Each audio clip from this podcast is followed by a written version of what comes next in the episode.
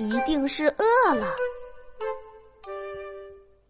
老爷爷有一个院子，院子里有许许多多的兔子。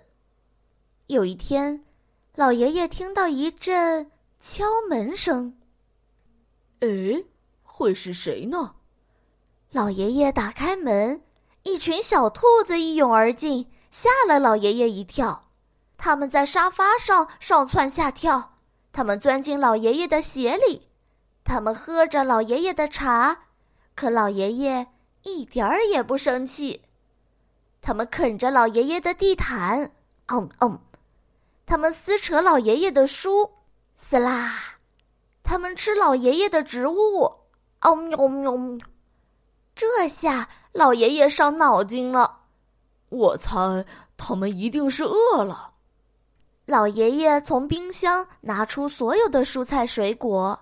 老爷爷仔细阅读《兔子菜谱》，看着小兔子们吃得津津有味，老爷爷觉得自己的饭也比平时更好吃了。小兔子们很喜欢老爷爷，老爷爷走到哪里，他们就跟到哪里。老爷爷也开始喜欢上了小兔子，有了小兔子的陪伴。老爷爷感受到了很久都没有感受过的幸福。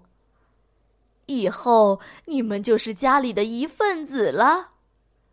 老爷爷开心的决定，希望他们可以永远像现在一样健康快乐。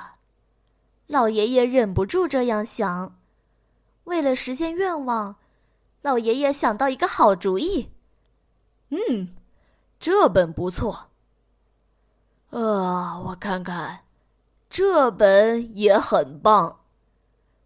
老爷爷和小兔子一起读起书来，懂得这些，他们就一定可以过得幸福。啊，又或许还不够。担心着小兔子在未来可能遭遇到的麻烦，老爷爷带着小兔子一起看。兔子的五十种天敌节目来，小兔子们和老爷爷都吓坏了。哦，不怕不怕，害怕的时候拥抱一下就不会再害怕了。老爷爷对小兔子们说：“小兔子们渐渐平静下来。”这时，一只小兔子听到了什么动静？啊，是妈妈！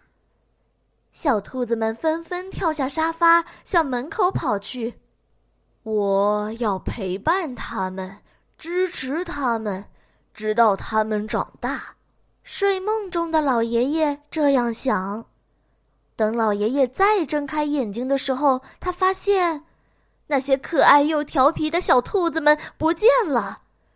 这可急坏了爷爷，他把全屋都找遍了，也没有发现他们的踪迹。当他开门准备去找的时候，看到门口放了一篮子的菜。原来，小兔子们跟着买菜回来的爸爸妈妈一起回兔子洞了。这篮子菜是兔妈妈的谢礼，感谢爷爷对他的小宝贝们的照顾。爷爷抱着一篮子菜，看着树下的兔子洞，不知道。在想着什么？好了，今天的故事讲完了，小朋友们，今天就是重阳节，我们可以陪爷爷奶奶、外公外婆说说话，吃吃他们做的饭菜，送他们一些自己制作的小贺卡，听他们讲讲以前的故事，他们一定会感到很幸福。好了。